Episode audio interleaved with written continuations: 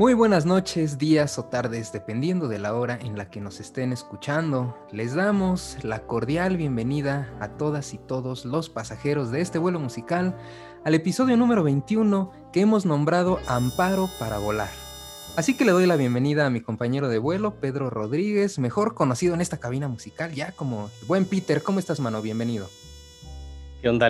Pues muy bien, muy bien. Eh, contento de estar otra vez aquí en un episodio más de Música para Volar. Parece que me tocan números míticos. El último que estuve creo que fue el 13. el 13. Y ahora el 21. Pero pues chido, vamos, vamos a, a pasarla bien, a platicar, a poner buena música y pues vamos a ver qué onda. De eso se trata, de eso se trata este programa, mano. Qué bueno tenerte aquí de nuevo con nosotros en un vuelo musical más. Y bueno, también en este vuelo pues tenemos la presencia de otro camarada que me da pues mucho gusto que nos vaya a acompañar también en este vuelo. Le doy la bienvenida a Isaac de la Rosa. ¿Cómo estás, mano? Bienvenido. ¿Qué tal? ¿Qué tal, Ali?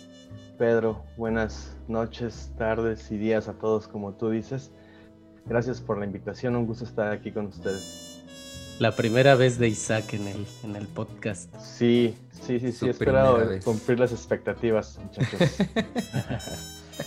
no, qué bueno tenerte por acá, mano. Un gustazo también este, estar aquí contigo. Ya teníamos pues ganas de, de poder armar algo pues, los tres y pues qué bueno que se da esta oportunidad. Sí, ya lo, ya lo veníamos cocinando desde hace pues como un mes, ¿no? Más o menos este rollo y por fin por fin se, cuadraron las agendas y por fin estamos, estamos haciéndolo realidad.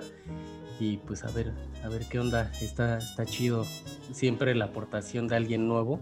Creo que, es bueno eh, escuchar esas, esas nuevas ideas. Y en este caso, que va a ser un programa bastante especial, porque vamos a eh, recordar algunas, algunas viejas historias que tenemos por ahí con el buen Isaac. Posiblemente alguno de ustedes que se encuentra a bordo en este vuelo se preguntará a qué se debe el nombre de este episodio. Algunos posiblemente se llegaron a imaginar que en el último vuelo por exceder la velocidad permitida o el número de personas a bordo nos habían multado o prohibido volar, para lo cual habíamos necesitado de un amparo para regresar al aire, pero no. Amparo es el nombre de un programa musical de radio amante del rock triste, pero siempre con un final feliz el cual estuvo al aire un par de años, creo que del 2005 al 2007 aproximadamente, ahorita Isaac nos va a platicar un poquito más de eso, pero que estuvo en reposo más de una década, pero siempre vivo en la memoria de mis compañeros de vuelo, así que decidimos ofrecerle un vuelo musical más para tenerlo al aire y darle de nuevo voz a este espacio de expresión llamado Amparo. Entonces, mi buen Isaac, me gustaría que, nos contaras un poquito pues, cómo nace la idea de, crear Amparo, de crear este, este programita. Cuéntanos un poquito. Sí, bueno, eh, nació principalmente como un proyecto universitario eh, de la carrera de Ciencias de la Comunicación, específicamente en la Universidad del Valle de México, en la UVM, en la clase de radio, para la clase de taller de radio, que es una de las asignaturas,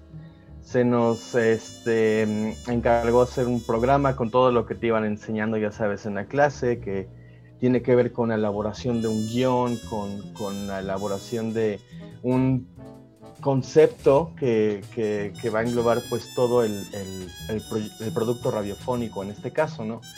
Entonces, eh, de ahí nació Amparo, una hora de rock triste con un final feliz. Ese es el concepto, básicamente.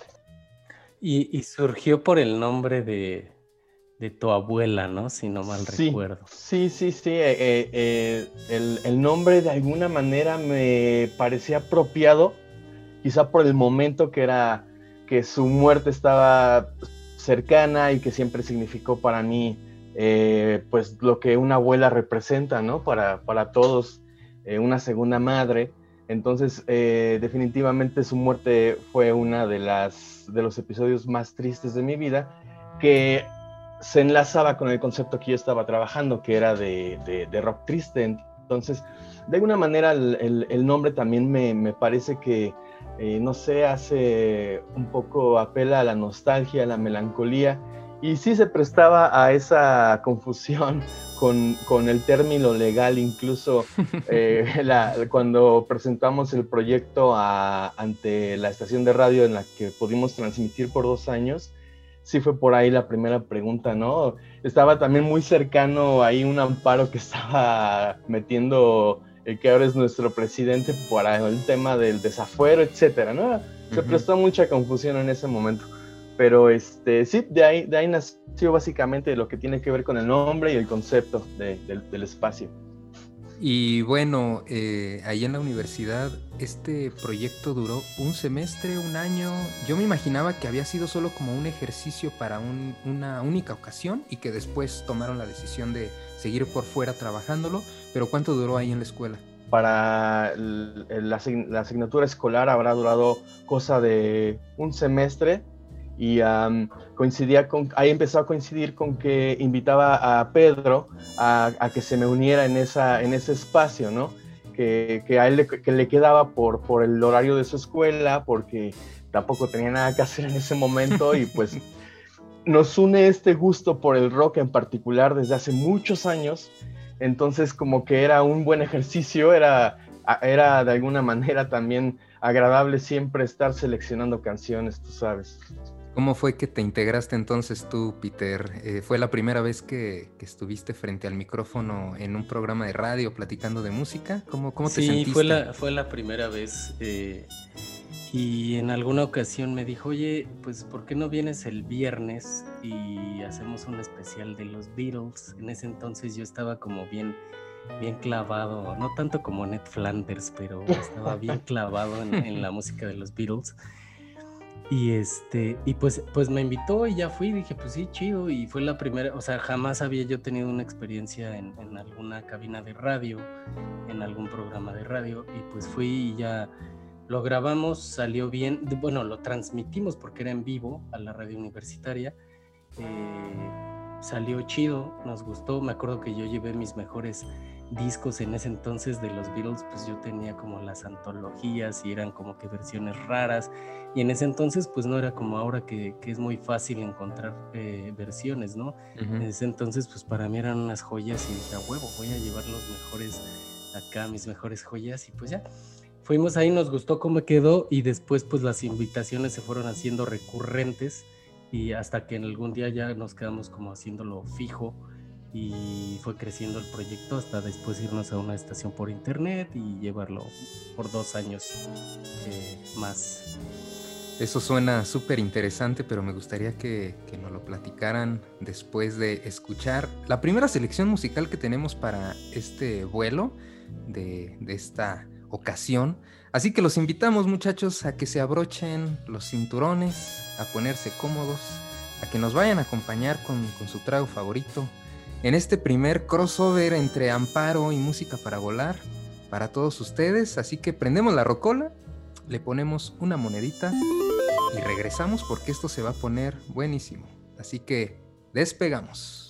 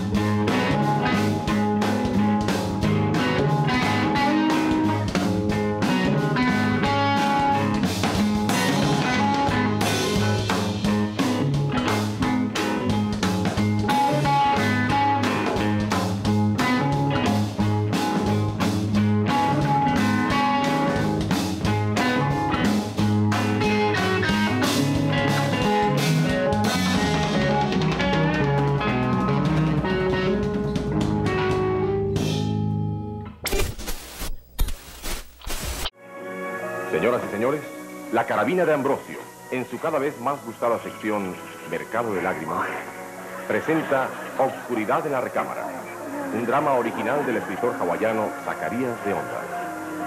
Veamos.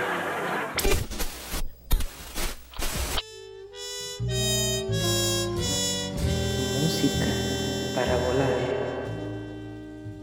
Amigos, pues ya estamos de regreso en el episodio número 21 con el primer track, una selección del buen Zack. ¿Qué es lo que acabamos de escuchar, mano? Sí, esto fue un blues de un señor que se llamaba Junior Kimbrough.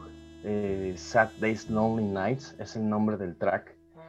Y bueno, decidí eh, empezar con esto porque, pues, qué mejor que comenzar con el género que quizá le dio inicio a todo esto de eh, la tristeza en el rock, ¿no? Eh, como generador, además del rock, como un género en sí mismo.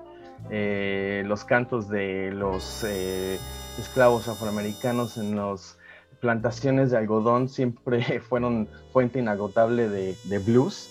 Y bueno, en este caso yo me topé con, este señor, con Junior Kimbrough, a partir de un disco de los Black Keys que le, rindieron tributo en uno de sus, de sus, álbums, que es una especie de compilación que rescata algunos de los tracks más representativos de, de, Junior Kimbrough.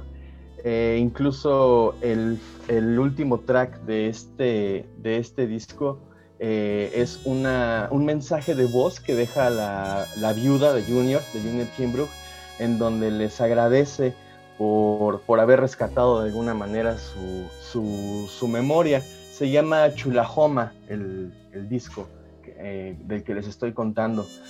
Chulahoma, The Songs of Junior Kimbrough. Esto fue con lo que comenzamos este amparo para volar. Está, está bien chida esa, esa canción, a mí en particular el, el blues.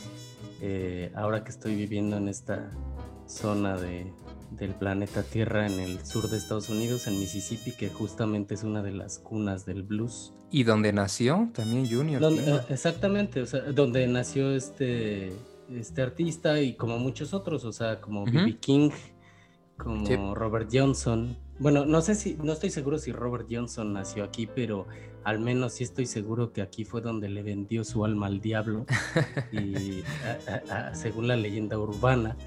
Entonces, eh, y como bien dice Isaac, o sea, creo que es un, un género que, que, transmite todo eso, que justamente en el amparo era lo que queríamos reflejar cuando lo, cuando lo iniciamos, o sea, ese, ese lado triste que tenemos, pero que se puede transformar en creatividad y, sacar como que cosas eh, espectaculares, ¿no? O sea, como el tema como temas de blues, como, como muchas pinturas, como que creo que la, tristeza es como una generadora de, una fuente de inspiración para muchas personas cuando lo canalizas bien.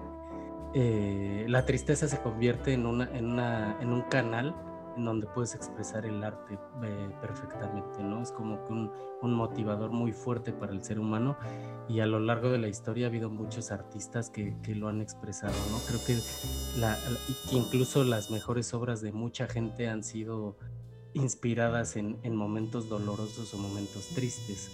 Y cuando creamos el amparo, pues precisamente queríamos como que darle ese, esa connotación de, o ese reconocimiento a la tristeza de, decir, bueno, no es tan malo estar, estar triste, ¿no? O sea, como que le puedes sacar algo chingón a, sentirte mal, ¿no? Si lo canalizas. Sí, qué buena, qué buena manera de, de iniciar eh, este, este despegue, Isaac, con, con una rola de blues. Sin duda, pues es un género que principalmente el canto, ¿no? Eh, es una forma de, de expresión muy importante en este género pues llena de sentimientos, llena de tristeza, llena de melancolía y pues que a menudo trata muchos temas también sobre el amor, sobre pues, la, la, vida social, sobre todos los problemas raciales que se vivían a principios del siglo XX. Y pues todo esto se logra musicalmente hablando, con técnicas vocales y también musicales. Y bueno, es... Justo ahorita, perdón, perdón, Ali, eh, justo ahorita también Isaac mencionó los Black Keys y acaban uh -huh. de sacar un disco eh, que es como un poco tributo al blues de justamente esta zona de, de, Missis de Mississippi, Mississippi el, el, Delta Blues. pero es la, la, más reciente obra de los Black Keys y están precisamente como que revalorando todo esta, este género musical tiene pues mucha profundidad, ¿no? Sí, exacto. Eh, hay un crítico musical llamado Robert Palmer que también pues fue clarinetista, saxofonista y productor de blues. Y él, él comenta que, o describe la música de este Junior como un, sonido hipnótico, ¿no? Ya que está lleno de síncopa, de toda esta métrica forma de, componer, eh, muy repetitiva también, ¿no? Con una estructura de 12 compases y todo eso. Pero este álbum, donde incluye esta rola que se llama You Better Run de Essential Junior Kimbrough, que salió en, en el 2002 y que es un disco que pueden conseguir en Amazon en 444 pesos Amazon México, el vinil para aquellos amantes ahora de los vinilos, pues ahí lo pueden conseguir. Delta, Delta Cream se llama el, nuevo disco de los Black Keys. Delta Cream. Delta. Órale. Y bueno, antes de continuar, eh, pues también me gustaría un poquito que, siguiéramos con, con, esta breve charla sobre Amparo, que como ya lo comentamos en el bloque pasado, pues fue un programa de radio que tomamos la decisión de, revivir como esos momentos que ustedes tenían eh, en este proyecto que pues ya, ya tiene sus añitos que, salió eh, del aire, pero tuvieron una, una, etapa, ¿no? Donde estuvieron en una estación de radio, si no mal recuerdo, en el Instituto Mexiquense de la Juventud, una estación que se llama RIF 111, y pues tuvieron ahí también, pudieron salir de las aulas escolares para poder estar en, otro tipo de cabina, con otro alcance también, con otro público. ¿Cómo fue esa etapa, Isaac? Eh, pues sí, exactamente. Eh, pudimos trascender más allá del, eh, entretenimiento escolar, digámoslo así, gracias a un una evento que hubo en donde se invitó a, a la estación de radio a la escuela como de este tipo de acercamiento entre pues, los alumnos y los, sus carreras profesionales. Entonces nosotros, eh, como parte de la, de la clase, se nos pidió que presentáramos nuestro proyecto y que tuviéramos al menos 10 minutos ahí presentando nuestro proyecto escolar ya en, en, con, con estación de radio, con RIF 111. Y así fue que, que empezó en, ese ratito que tuvimos, pues simplemente les externamos pues que teníamos la inquietud quizá de, de, presentar el proyecto ante la estación a ver si ellos les interesaba este, transmitirlo, ¿no? Y, y así fue como empezó prácticamente y que, que, que logramos entrar a la estación. Creo que una de las cosas más sanas que puedes hacer en tu vida siempre va a ser encontrar algo para canalizar tus emociones, ¿no? Y en mi punto de vista hay dos cosas eh, muy chidas de hacerlo. Eh, una es el arte y otra es el deporte. Y, mientras como que encuentres por ahí algo, o sea, hay gente que es muy talentosa y que puede vivir de eso y que se puede dedicar a eso y que, le van a pagar y todo. Y a lo mejor hay gente que, que habemos gente que, que no, a lo mejor no tenemos talento o no dedicamos ese tiempo o no sé, pero que siempre, siempre creo que todo ser humano necesita un, medio para canalizar esas emociones. Y en este caso, pues eh, nosotros lo hicimos en aquel entonces con el programa y creo que ahora tú, por ejemplo, lo estás haciendo con el podcast y, por eso surgió la idea, ¿no? Como de ahorita hacer este crossover y pues la idea en adelante después de este bloque creo que va a ser como que fusionar un poco la, eh, el concepto de música para volar con lo que fue Amparo. Entonces queremos llevar a todos los que estén escuchando este podcast un poquito hacia esa tristeza, esa nostalgia y que la disfruten mientras estén escuchando las canciones, porque van a ser canciones tristes las que van a escuchar, excepto la última. Entonces, pues que disfruten de este viaje nostálgico y triste con música para volar. Entonces, pues si te gusta Isaac, te vamos a dar como invitado de honor el privilegio de poner dos rolas seguidas. Entonces, venga, Isaac, ponle, tu monedita que vas tú con la siguiente. Me siento privilegiado. Entonces, eh, la canción que, que, tenemos para, para cerrar este track, este bloque, perdón, es de Elliot Smith. es eh, Needle in the Hay, es el nombre del track. Y bueno, eh, vamos a comentarla después de, de, en el siguiente bloque. De hecho, ya está sonando, así que vamos a escucharla. Regresamos.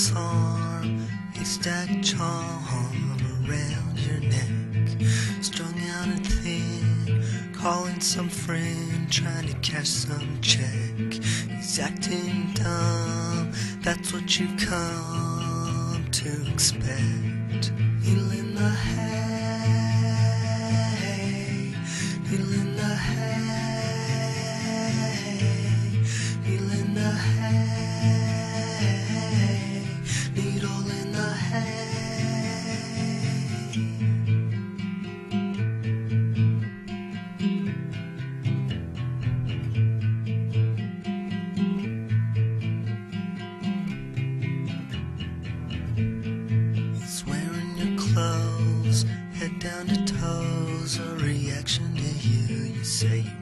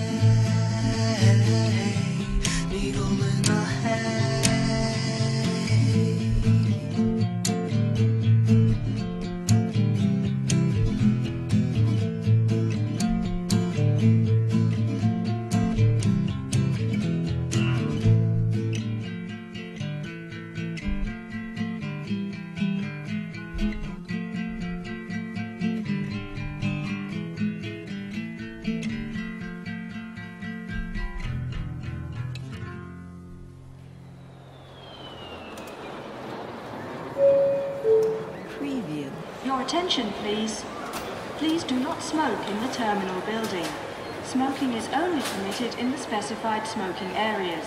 Thank you. Música para volar.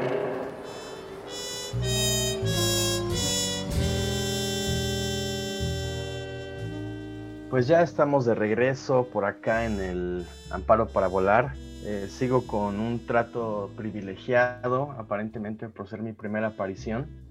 Entonces, eh, acabamos de escuchar eh, una canción que se llama Needle in the Hay de un eh, cantautor norteamericano que se llamaba Elliot Smith.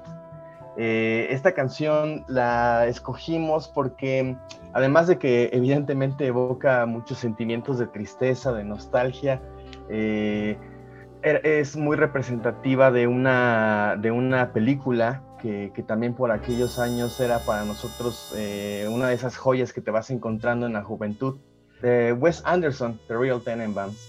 Entonces hay una escena muy icónica en la que uno de los personajes, después de una eh, decepción amorosa, eh, se, planta frente al espejo y mientras esta canción está sonando de fondo, él dice, eh, I will kill myself tomorrow, me voy a matar mañana, ¿no? Dice el personaje, pero procede a cometer el acto de suicidio en ese momento con una navaja para rasurar y primero se rasura la barba, el cabello, luego se, se cortan las venas. Y luego se corta, a pesar de decir que se iba a suicidar al día siguiente, ya después un poco clavándose en, ese detalle, eh, eh, logré encontrar que aparentemente esa línea hacía referencia a una obra de Salvador Dalí, de este eh, pintor surrealista, que en alguna de sus obras la tiene pintada por ahí.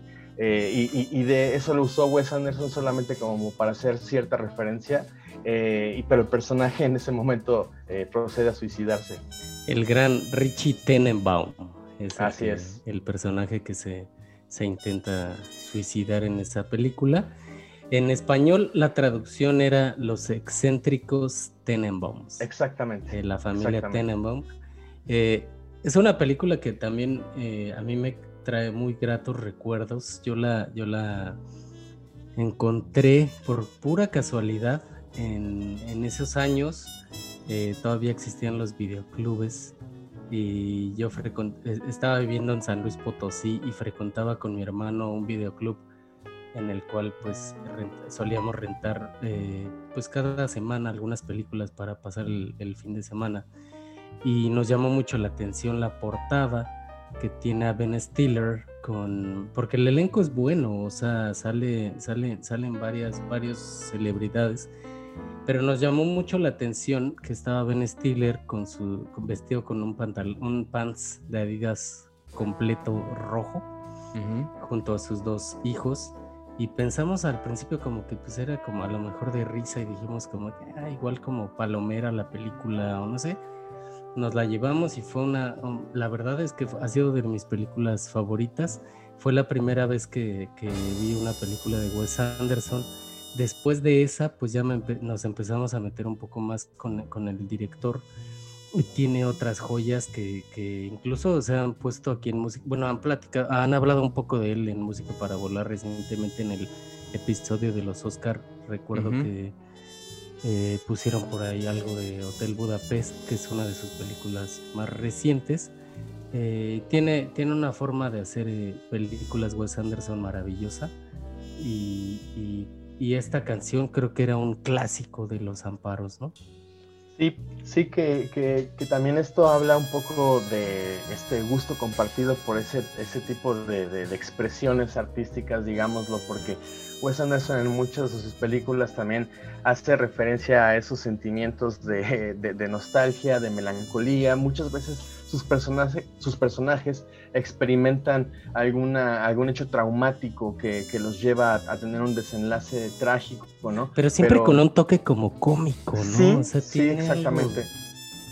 Exactamente, sí. entonces, eh, además hay conjunta la parte de Elliot Smith, que también como platicábamos hace un momento, también es otro personaje que le añade muchísimo al tema de la nostalgia, de la melancolía, a un grado que también es uno de esos que cometió suicidio, ¿no? Y, no cualquier suicidio, eh, eso eh, nada más para que Courtney Love lo haya catalogado como uno de los suicidios más locos de la que ella había escuchado. Eh, el tipo tomó un cuchillo de su, de su cocina y se apuñaló dos veces, ¿no?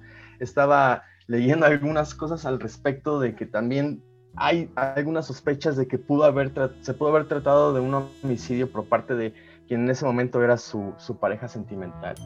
Eh, pero eh, algo que no deja de ser triste es que la mayoría de las personas a su alrededor, en su círculo, no se les hacía difícil pensar que, que, él hubiera tomado esa decisión por la personalidad, por un tema de adicciones, de alcoholismo, que ya en otras ocasiones había intentado atentar contra su propia vida, ¿no? Entonces ahí se conjuntan un montón de cosas en, esta, en este track que acabamos de escuchar, que esperamos que los haya puesto muy tristes. que, ya, que ya también, ya, ya más que un pedo nostálgico, triste, ya ese güey ya tenía pedos de una sí, claro, ¿no? claro. depresión clínica y ya, ya un tema muy cabrón. Hablamos de extremos, hablamos de extremos, ¿no? Y también creo que también algo que nosotros nunca hicimos de manera consciente, ni mucho menos, pero creo que ahora sí está más presente en todas partes de alguna manera la importancia de la salud mental que, poco a poco ha ido ganando terreno, ¿no? Como que ya, ya, ya, no ya no está tan alejado de nuestra vida cotidiana, sobre todo con todo el tema de la pandemia. Eh, ya se le da más, más atención, se le presta más atención. Ojalá hubiera existido para como evitar ese tipo de actos, ¿no? En ese, bueno, hace muchos años el tema de ir a un psicólogo, un psiquiatra y así era como que para la gente loca, ¿no? Era catalogado como en ese sentido. Cuando creo que debería de ser como tan, tan sano como ir a un gimnasio o como ir a alguna situación así, porque también la salud mental, o sea, también la mente necesita como ejercitarse, ¿no? Y también la mente necesita como que estar en un tema, en un, en un espacio saludable como dice Isaac, creo que ha ido creciendo, ganando terreno, ese tipo de cosas, pero antes eh, pues era como muy, muy mal visto, ¿no? El tema como de los, los trastornos mentales y temas así. Todavía hay mucho que, que, trabajar en eso. Sí, no, lo único que quería mencionar es que quizá en algún momento se podría llegar a considerar que estábamos romantizando este tipo de hechos o este tipo de actos como quizá lo que se trata del suicidio, que es un tema muy, muy eh, delicado, ¿no? Que, no se puede tratar con, con, cierta ligereza. Solamente si hacíamos eco de ciertas eh, eh, artistas que habían tomado esta decisión, y, que, y que en sus canciones y en su obra artística era muy notoria como esta tendencia hacia la tristeza, la nostalgia, la melancolía. Pues qué triste que este gran músico se haya ido a tan corta edad, a los 34 años, y que teniendo todo un camino este, largo todavía para seguir creando, para seguir haciendo cosas, pero bueno, así sucede. También recientemente cumplió 41 años, ¿no? El ex vocalista de Joy Division y pues también por un suicidio y por este tipo de muerto, ¿no? Sí, sí, 41 de muertos. Más años de muerto que de de vivo, sí. otro, otro, otro caso muy triste. También otro caso, una, mente bien trastornada, ¿no? La de Ian Curtis. Gacho, mano, sí, qué, qué, triste. Pero bueno, e, eso igual y lo podemos platicar un poquito más al rato. Así que, ¿qué les parece si nos vamos a una rolita más? Ya se le acabaron las moneditas y los privilegios a Isaac. Ya se le acabaron, ahora vas tú, mano. Te toca la mía, entonces vamos con un clasiquito del amparo y regresamos para comentar. Venga, regresamos.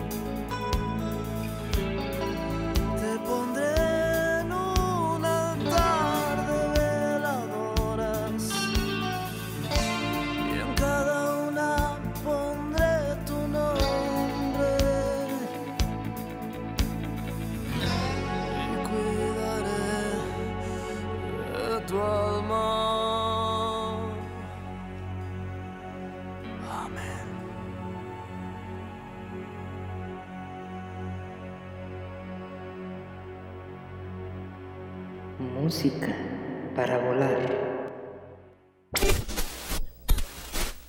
Me llamo Barney y soy alcohólico. Señor Barney, es una reunión de exploradora. ¿Es eso o es que no pueden admitir que tienen problemas?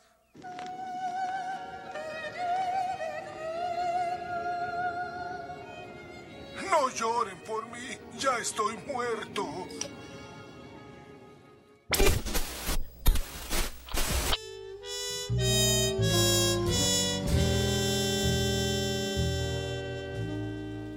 Pues estamos de regreso y para conmemorar al, gran Serafín, banda voladora. así, es como él así es como él regresaría al bloque, banda voladora. Banda voladora, sí. Pero en este caso lo tenemos que hacer un poquito más, más triste, ¿no? Más melancólica, banda voladora. Estamos de regreso al, amparo para volar y lo que acabamos de escuchar es, un, es una joya de canción que pues yo tuve el privilegio de escuchar, de escoger, perdón. Y es una canción que fue una, un clásico, una canción muy recurrente dentro de los amparos y estuvo a cargo de los caifanes. Se llama Antes de que nos olviden. Y bueno, es una canción llena de, nostalgia, eh, como muchas de las canciones de Caifanes que siempre fueron como letras un poco oscuras, eh, místicas, o sea, eh, en, en, lo particular tengo una, una, un aprecio muy grande por la música de los Caifanes porque fue uno de mis primeros grupos de niño, de hecho el primer disco que yo me compré con mi propio dinero ¿Con tus domingos? con mis domingos, exactamente. Fue el nervio del volcán de los caifanes. y también por ahí, eh, alguna vez los Reyes Magos me trajeron el primer disco de caifanes. Órale. ¿A poco lo pusiste eh, en tu cartita? Eh, no, no lo puse, me lo trajeron como que los caifanes sabían por ahí.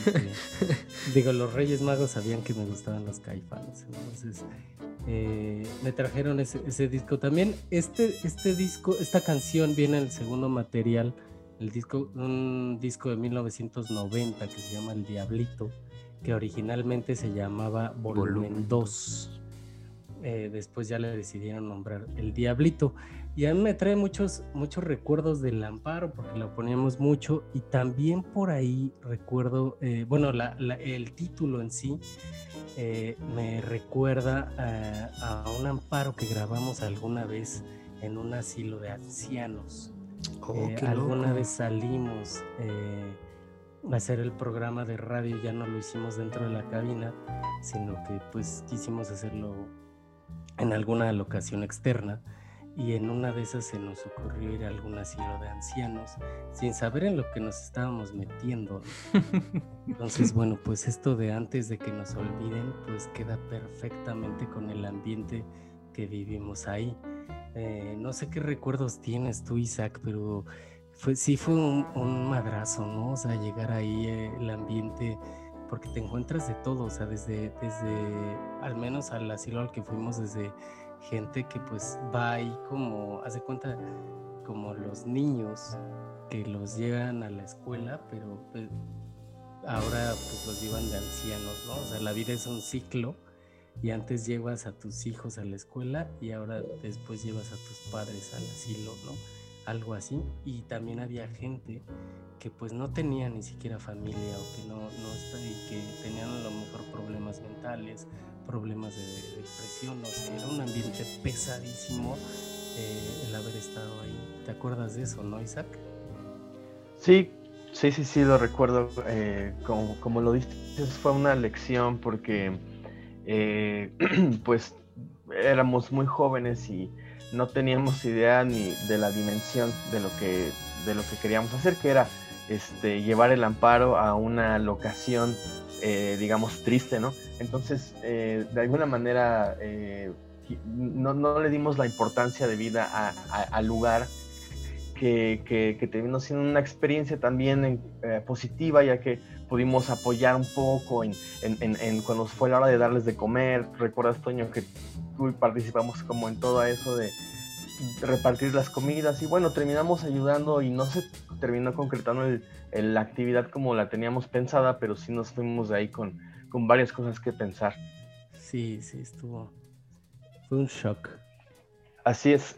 No, y, el título yo creo que quedaba ad hoc con el momento en el que estaban ahí viviendo con todas estas personas, pues ahí aparentemente abandonadas, olvidadas, que sí ha de ser muy deprimente estar ahí, ¿no? Ha de haber algunos asilos eh, pues, de mucho varo y que estén mejor que en su casa o mejor que afuera. Para muchas personas sí es un, un espacio también en el que posiblemente se les pone atención o se les da respeto, ¿no? A estas personas que a veces en sus casas terminan sufriendo y ya lo que quieren es retirarse de esta vida, pero gran rola, mano, gran, gran, gran rola de Caifanes, que sin duda es un, pues es un grupo que, que a finales de los años 80, pues empieza a darle una identidad, yo creo que muy, muy, muy importante, muy fuerte, a lo que era como los inicios de este movimiento del rock en español, y que también tuvo este grupo una fortuna eh, muy buena que en aquel tiempo, en uno de los conciertos que tuvieron, el, el, manager o el productor que era de Miguel Mateos, pues los ve en un concierto y decide, decide este, producirlos junto también con Gustavo Santaolalla, este, este segundo álbum de 1990 que, que trae unos exitazos y dentro de ellos pues está, la célula que, que explota, también por ahí tiene la de mm, Detrás de ti o la de Los Dioses Ocultos. Sí, es un, gran disco de 1990, donde también ya no son un cuarteto, sino que empiezan ahora a ser cinco integrantes porque se incorpora este, este guitarrista Alejandro Markovich. Fue, el, primer disco de, Markovich con los caifanes que después causó eh, no causó, más bien fue una, un integrante fundamental en el grupo y después tuvieron por ahí un y que detonó. ya después detonó la separación que detonó la separación en, 1995 no me parece que fue cuando cuando se separan y regresan hasta un concierto del 2011 si no mal recuerdo en el Vive Latino no lo triste ahora es ir a verlos mano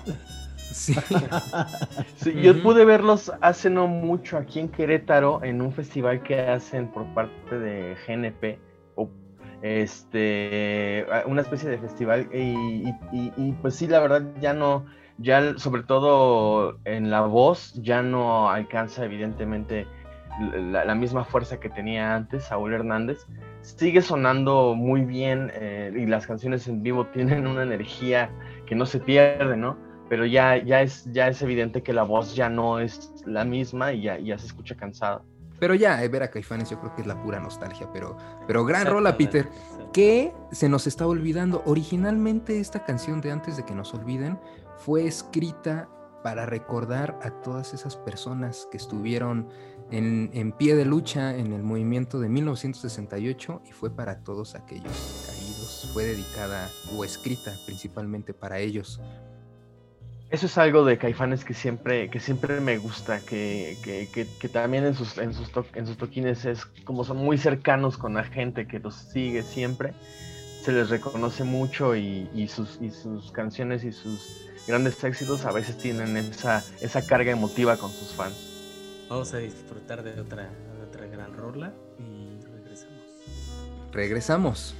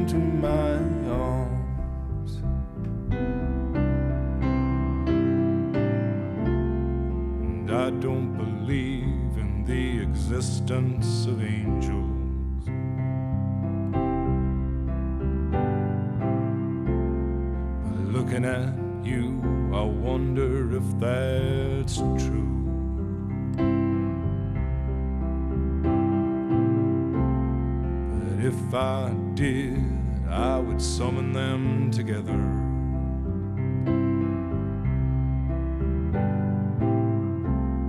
And ask them to watch over you. Well, to each burn a candle for you to make bright and clear your path, and to walk like Christ in grace and love and guide you into my arms. Into my arms, oh Lord, into my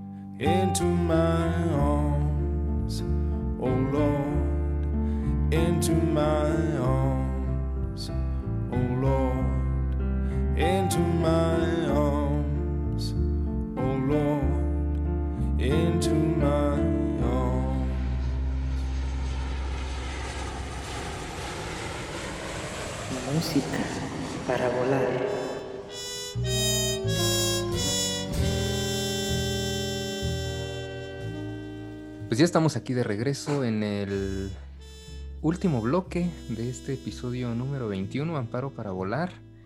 Eh, pues muy contento de estar aquí con, con ustedes y de escuchar pues esta gran rola que creo que nos está poniendo en un mood en el que queríamos estar, en el que queríamos eh, proyectar y que ustedes sintieran.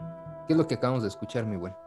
Escuchamos a Nick Cave con una canción que se llama Into My Arms, este artista australiano que tiene unas canciones bien chidas y que tiene es muy versátil, tiene canciones desde como muy muy incluso pesadas hasta como este tipo de canciones tan melancólicas, tan nostálgicas, tan tristes. Pero lo escogí eh, principalmente por una razón. Tiene, Nick Cave tiene un sitio web en donde responde eh, preguntas eh, a todos los, los fans eh, les pueden, le pueden mandar unas cartas y, y responde a todos sus fans eh, personalmente. Y que es reciente, ¿no, mano? Desde el 2015 abre este espacio. Ajá, sí, exacto. Yo sé que, yo sé que sería más millennial decir, pues ahí está el Instagram o ahí está el Facebook para contestarles, ¿no? Pero él particularmente hizo un sitio web eh, dedicado a eso y tiene unas respuestas súper chidas eh, a unas preguntas también súper chidas. de repente parece como que la gente le escribe como buscando como si fuera él un psicólogo. exactamente. No, güey, tiene unas respuestas así increíbles. Por ejemplo, voy a citar un par que a mí particularmente me, conmovieron bastante. Hay una, una pregunta de una fan que dice, eh, y esto también va a servir como para eh, recordar un poco, en el Amparo teníamos una sección de lectura, entonces en esta, en esta sección, en este último blog que quiero como que eh, conmemorar un poco esa parte que teníamos con el amparo. Venga. Entonces, bueno, dice una fan, le pregunta a Nick Cave, he experimentado la muerte de mi padre, de mi hermana y, de, de mi primer amor en años recientes. Y siento que mantengo comunicación con ellos, sobre todo a través de los sueños. Me están ayudando.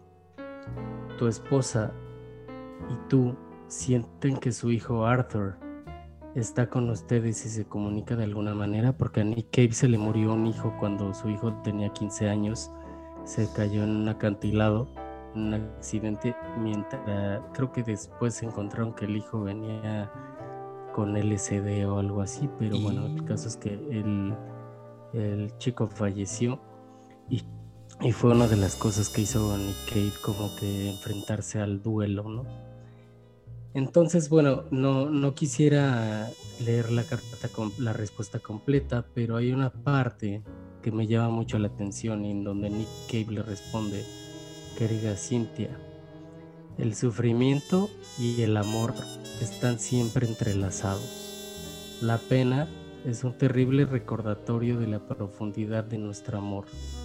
E igual que el amor, el dolor no es negociable.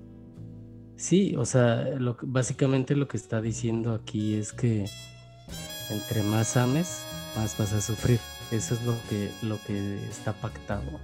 Y también dice algo bien chido en, esa carta, Peter, porque dice una frase también bien bonita, bueno, no lo mandaste, la, la, leí, que dice, los muertos no se van de este mundo, no al menos hasta que son olvidados. Y me recordó mucho porque yo ayer por primera vez, así increíblemente vi la película de Coco. No, mames, por primera vez. Por primera vez, mano.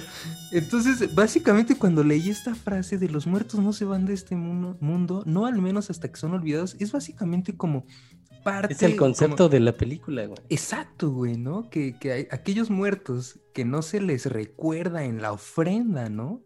Que no se pone ahí su, su fotografía, en algún momento pues desaparecen, ¿no? ¿Sabes por qué no lo puedo creer, güey? Primero porque yo la he visto como tres mil veces. Ah, yo sé, es algo eh, penoso, man. Mil, mil, mil en español y mil en inglés porque mis hijos están traumados con Coco. Y la segunda, güey, es porque tu hermano colaboró ahí, cabrón. Sí. O sea, tu hermano, hizo, hizo música para la película de Coco. Yo lo sé. Entonces, y hay música increíble. Increíble, güey. Hay otra frase con la que, también me gustaría que Isaac compartiera un poco el punto de vista de, esto, en donde le preguntan en este mismo sitio, en el Red Hand Files, a, a Nick Cave, qué piensa del sufrimiento. Y dice que básicamente él dice que el sufrimiento nos permite convertirnos en mejores seres humanos. O sea, en resumen, ese es como la, la, el concepto de la respuesta de, de, Nick Cave. O sea, él dice que básicamente a través de... hay, hay, dos formas de, de, afrontar el sufrimiento, ¿no? Una es eh, canalizarlo, hacer arte, hacer deporte, hacer música, hacer pintura, hacer cosas chidas, que es justamente de lo que el amparo siempre se trató. Y la otra es pues eh, hacer mierda a alguien más, güey, eh, odiar a alguien más, matar, eh, ese tipo de cosas. Pero el sufrimiento es algo inevitable en la humanidad. Todos vamos a pasar inevitablemente por capítulos en donde vamos a tener que sufrir y la forma en lo que, en cómo lo canalicemos hará la diferencia. Y básicamente esa es la respuesta de Nick Cave, como que el sufrimiento, según él, es como el motor, el transformador de, del mundo de las personas.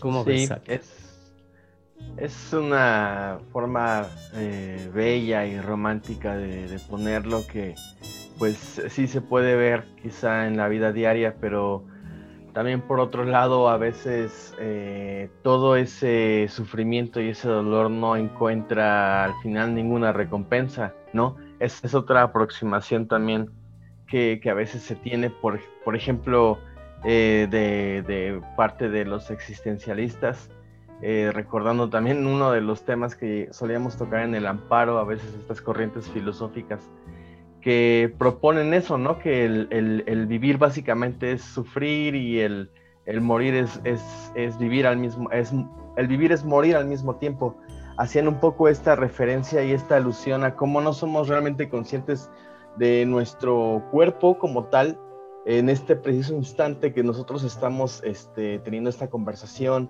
y estamos platicando al respecto de música, etcétera, no somos realmente conscientes de nuestro cuerpo, menos de que algo nos empiece a doler, ¿no? Y si de repente nos empieza a doler que por el estómago nos empieza a, a doler una costilla, en ese, en ese momento solamente somos como conscientes de nuestra existencia a través del dolor, ¿no? Entonces a veces en sí mismo el dolor a veces es la, vida misma y, esa es una forma también bastante triste de aproximarse a, la situación. Y, pero bueno, para irle dando cauce al final de este programa, eh, el amparo siempre lo cerrábamos como con un final feliz. Era algo simbólico, porque como todo en la vida, creo que al final de cuentas, y a pesar de todo lo que pases, siempre llega, siempre hay una luz al final del túnel y siempre hay algo que, una, una esperanza y, por muy mal que la pase, siempre hay algo, la felicidad y la alegría creo que siempre se impone. Entonces, pues para seguir privilegiando a Isaac y que ya no se siga quejando de que solo fue en el principio. Y de que hace mucho calor allá en, Querétaro, porque anda en Querétaro, ¿no? Andas en Querétaro, ¿no, Isaac? Sí, sí, en esta ocasión nos reunimos de tres puntos. Eh, yo estoy aquí en Querétaro y la verdad es que está bastante caluroso todavía por acá. Entonces, pues vamos a darle la última moneda al buen Isaac para que cierre este programa con una canción feliz y estoy segurísimo que será una gran elección. Muchas gracias Ali por la invitación otra vez al Música para Volar. Espero regresar pronto y pues eh, saludos a todos y disfruten esta última rola. Bueno, pues para, despedir esta hora de, rock triste, eh, vamos a elegir la canción feliz eh, que en esta ocasión va a ser por parte de New Order. El track se llama Age of Consent. Elegimos eh, esta canción porque eh, además de ser bastante recurrente en Amparo New Order y Joy Division, eh, es una de esas bandas en, las que puedes encontrarte con una melodía muy, muy upbeat, muy, muy bailable, digamos, pero en la letra describe, sigue siendo un tema como medio, medio triste, medio nostálgico en ocasiones, ¿no? Pero vale mucho para, para, hacer la canción final, para hacer el canción, la canción feliz de este Amparo para volar muy interesante, una buena propuesta. Y pues no me queda más que agradecer a, Peter, aquí al buen Zach, por, por haber este, acompañado en, los controles de aquí de este amparo para volar. Ojalá no sea el, primero y el, y el último que hagamos, sino uno de tantos vuelos que podamos hacer juntos. y que sigamos poniendo eh, más rolitas tristes. Por ahí les recomiendo que sigan un, hashtag que, tiene un vato ahí en, en, Twitter que se llama Sábado Sad. Y cuando quieras, cuando quieras eh, hacer un vuelo hacia el pasado, hacia la nostalgia y todo, y nos hablas. No, seguro que sí.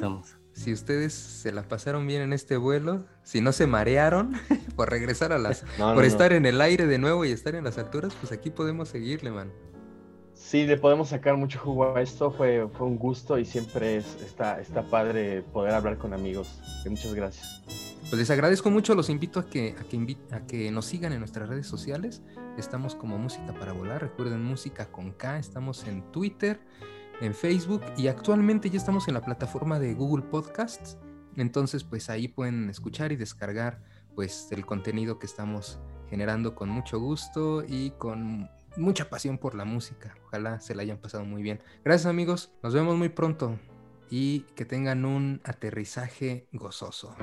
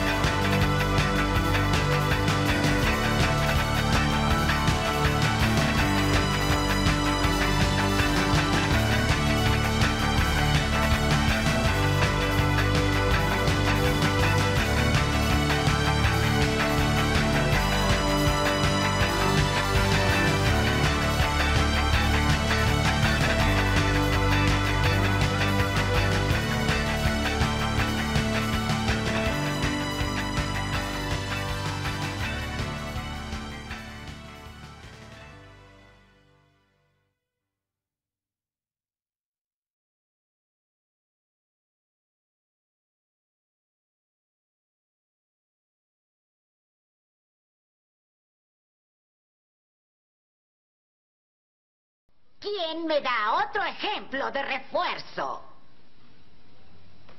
¡Qué buen grupo! Me ignoran. Como él me ignoró. Kevin. No. Cállate, Kevin. Daria, un refuerzo. Hmm. Para que una niña no llore, su mamá puede decirle o te callas o te mando a el paso a vivir con tu verdadero padre. Cada vez que la niña se moleste, la mamá puede mostrarle un boleto de avión o ponerlo en un marco junto al cuadro del payaso. El boleto hace que la niña no llore o muestre emociones. Nunca. Sí, eso Años después, el ver un avión o el solo oír volar uno cerca puede abrir una caja de Pandora de ira reprimida que destruya la frágilmente de la niña y desencadene un episodio psicopático y hasta mortal. Me gusta tu intelecto.